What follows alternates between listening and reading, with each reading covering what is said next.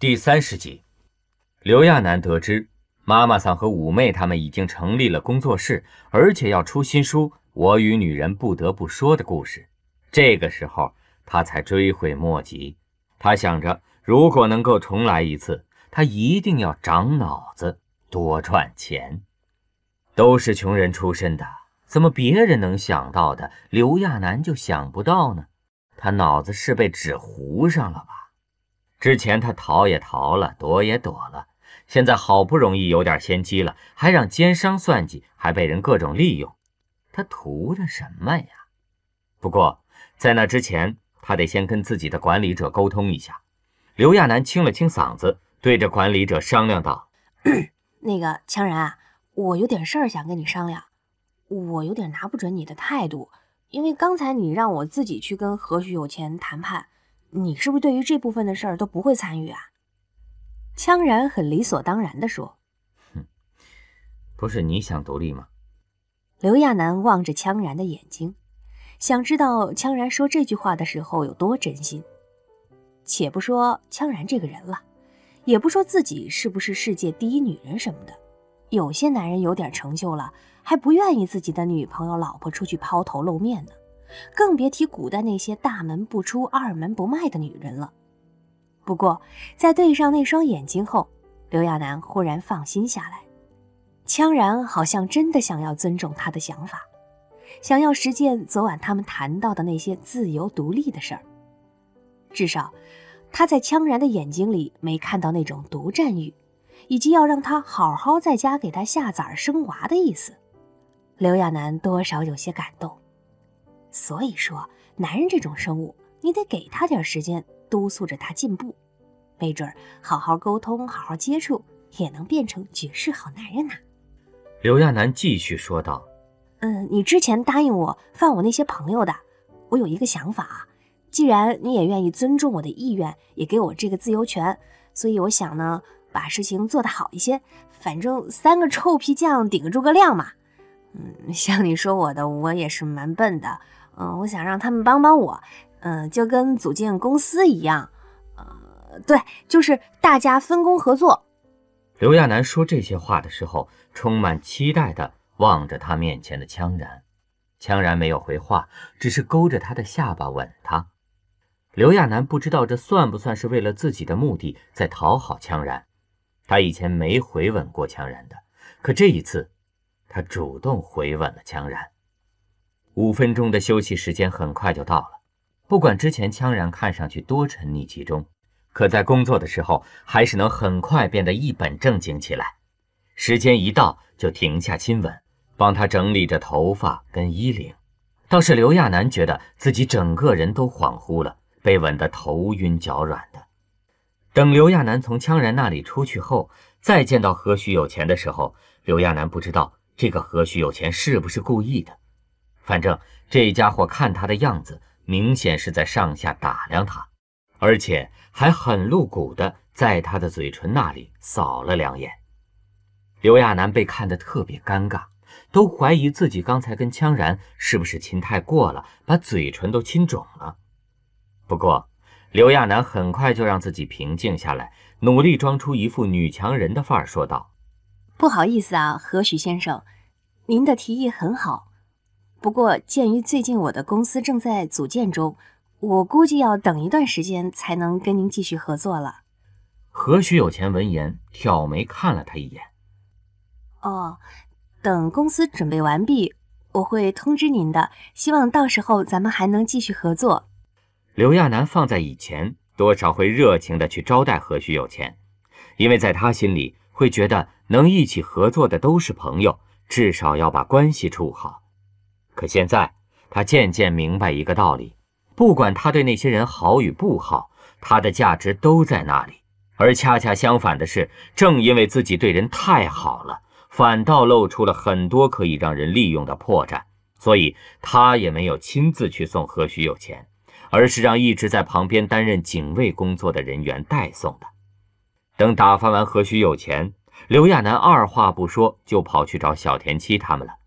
只是他一路上都很紧张，不知道对方见到自己会是什么样，莫名其妙的被关起来，估计见到他会很生气吧？刘亚楠一路忐忑的被官职领到了禁闭室，在等待的时候，他紧张的直在原地转圈只是再见到小田七他们的时候，那情形跟他预想的一点都不一样。他以为那场面至少是很温情、很激动的，比如小田七激动地跑过来，一把抱住他，哇一声哭出来，不管是委屈还是指责他都行。可是，等小田七跟野兽被叫出来后，两人都不约而同地远远站着，故意跟他拉开很长一段距离。他们以前很亲密的。就跟一家人一样，可是现在这两个家伙表情既不是兴奋，也不是开心，就那么木讷地看着他，那样子就好像看到了外星人一样。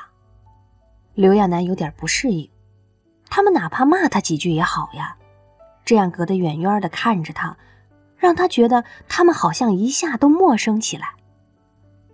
刘亚楠赶紧上前一步，只是就跟被吓到一样。在他靠近的时候，小田七本能反应似的往后倒退了一步，脸上的表情更是惊恐不安。野兽倒是比小田七好一些，他直接蹲在地上画圈，连抬头看刘亚楠都不肯。带刘亚楠去的官职不满意了，催促警示着两人：“哎，你们两个，夫人过来看你们了，注意态度。”刘亚楠赶紧拦下官职，谨慎的又往前走了一步。这次，小田七终于停下了脚步。刘亚楠以为他们是在生自己的气，他俯身同他们解释着：“不好意思啊，因为我的关系让你们受苦了。天气、野兽，我会补偿你们的。今天我已经卖自己的头发了，据说能赚到很多钱。然后我还想做生意，嗯，所以你们想的话，我想请你们还待在我身边。”嗯，要是不想的话也没关系，我会给你们补偿金，让你们好好生活的。可是不管刘亚楠说什么，他发现小田七跟野兽都沉默不语，好像他们不敢融入他的生活，不敢靠近他一样。那种感觉让刘亚楠很不舒服。他还是以前的刘亚楠，唯一不同的是，他被人知道了自己是女人，可是本质上他从没有变过。他还是那个傻乎乎、胆子很小的刘亚楠，在他心里，他还是把他们当做自己的亲人一样。刘亚楠有些激动，眼睛都酸涩起来。不管是现在保护着他的羌然，还是他刚才见到的那个什么何许有钱，他们对自己都是有所图的。只有眼前这些人，是把他当做普通人来相处。他不想他和小田七还有野兽之间的感情也变质。不过刘亚楠没有气馁，他知道小田七他们也是需要一个接受的过程的。刘亚楠努力说着，把自己的想法、自己想做的事儿，陆陆续续一股脑的倒了出来。他还很高兴地告诉小田七，羌然都答应了。小田七忽然低下了头。他明明还很小呢，声音却跟大人一样严肃。哥，不，夫人，您并不明白您对整个世界的意义。万一您的头发被那些人拿去克隆……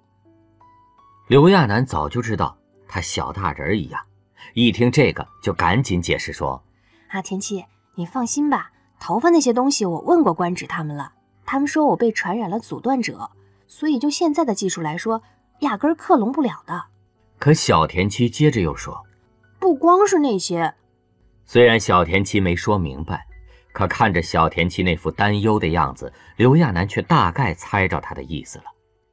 其实，刘亚楠也明白那个道理。他所做的这一切都有一个必须的前提，那就是羌然同意他这样做。羌然答应了，所以他可以在他答应的那个圈里有那么一点点自由。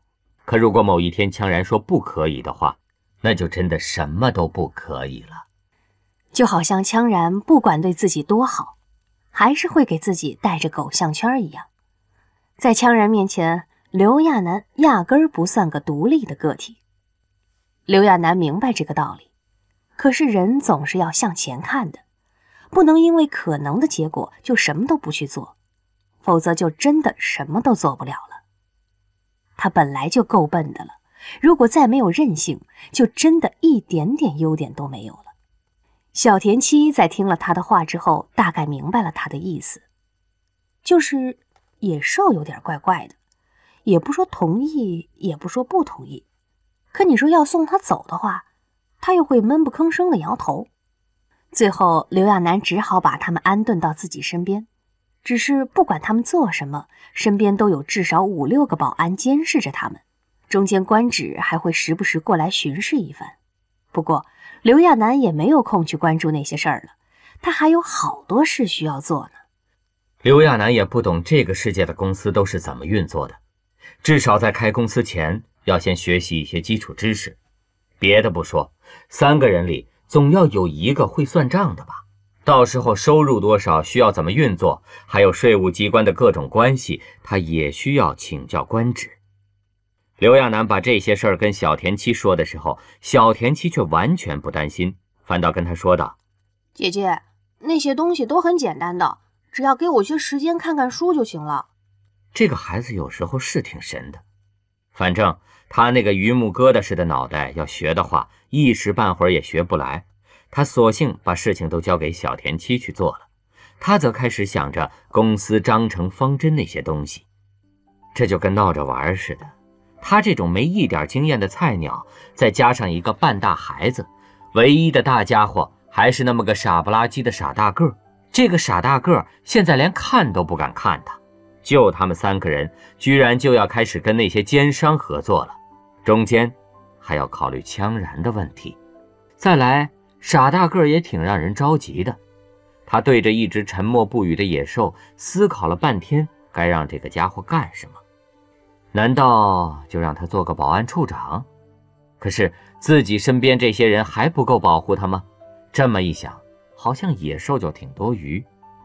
那几天，他们凑在一起开始筹备各种事情，研究各种可能用到的数据资料。有些东西看得刘亚楠直眼晕。很快，何许有钱那儿的拍卖也有消息了。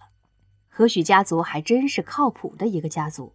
当初签合约的时候，为了证实没有暗箱操作，何许有钱特意把这次拍卖做成了全球直播节目，面向所有的人跟组织公开举行拍卖会，那场面大的简直吓人。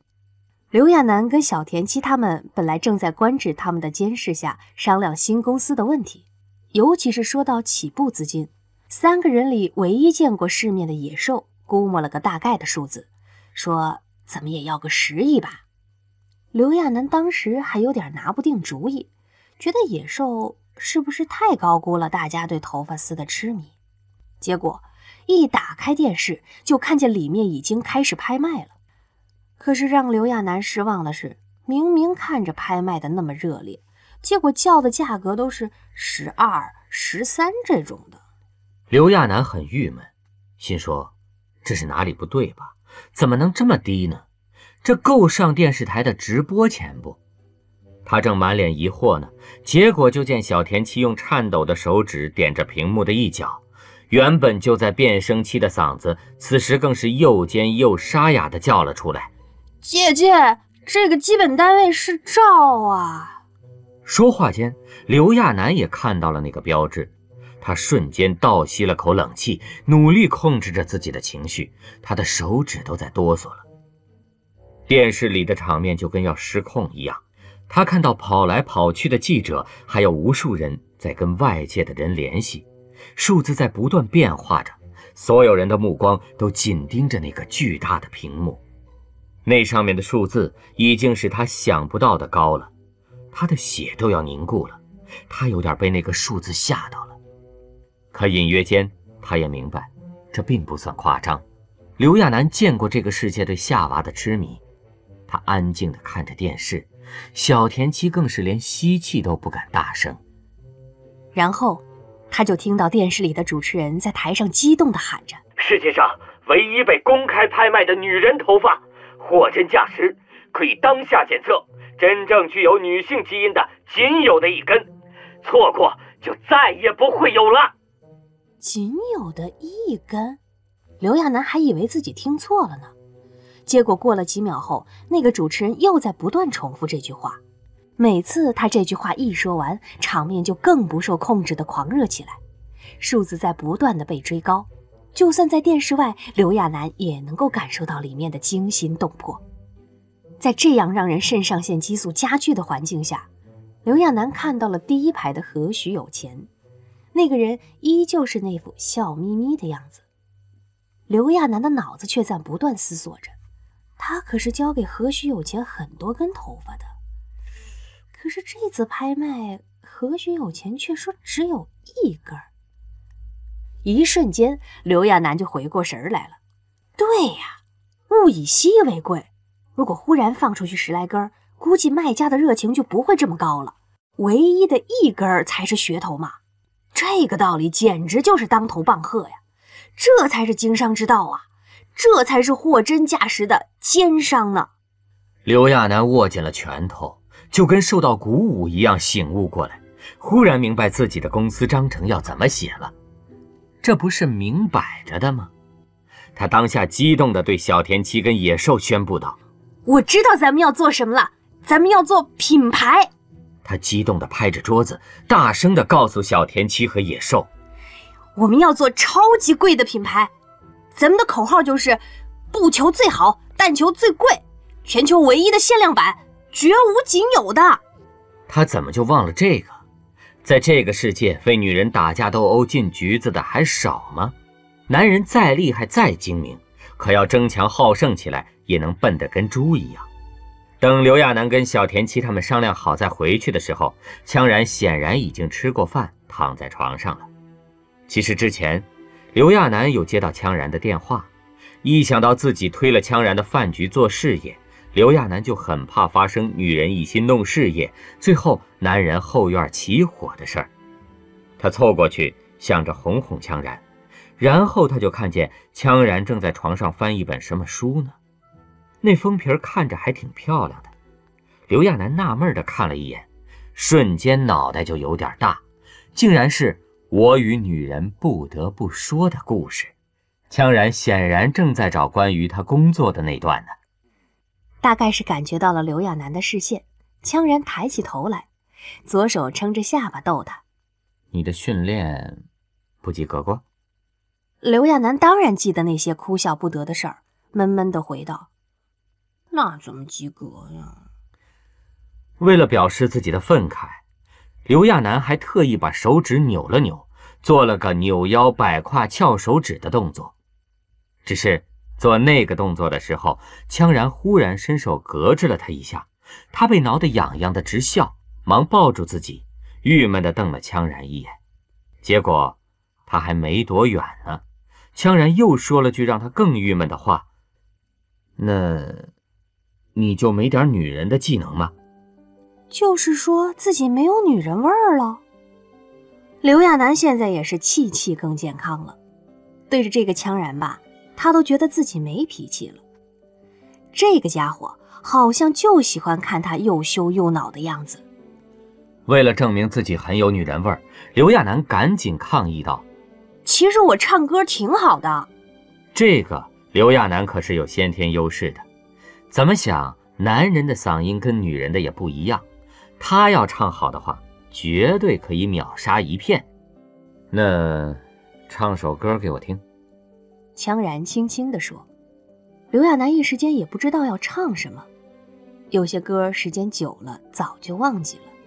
他想了片刻，才想起一首老歌。他轻轻地唱着，没多久，羌然就同他和了起来。那首歌原本就是男女都可以唱的，此时羌然唱的渐渐就不一样起来，他的嗓音更好听，也更浑厚一些。”渐渐的，刘亚楠就不好意思唱了，因为差太多了。他能感觉到自己的声音同羌然的在一起是多么不般配。在羌然那双眼睛的注视下，他真的会觉得自己的嗓子紧得发干，一点点声音都发不出来。过了许久后，刘亚楠才终于找回自己的声音。其实他有点介意羌然看到他第一个客人时的反应。他想知道羌然是不是不开心，如果有的话，刘亚楠想对羌然解释解释。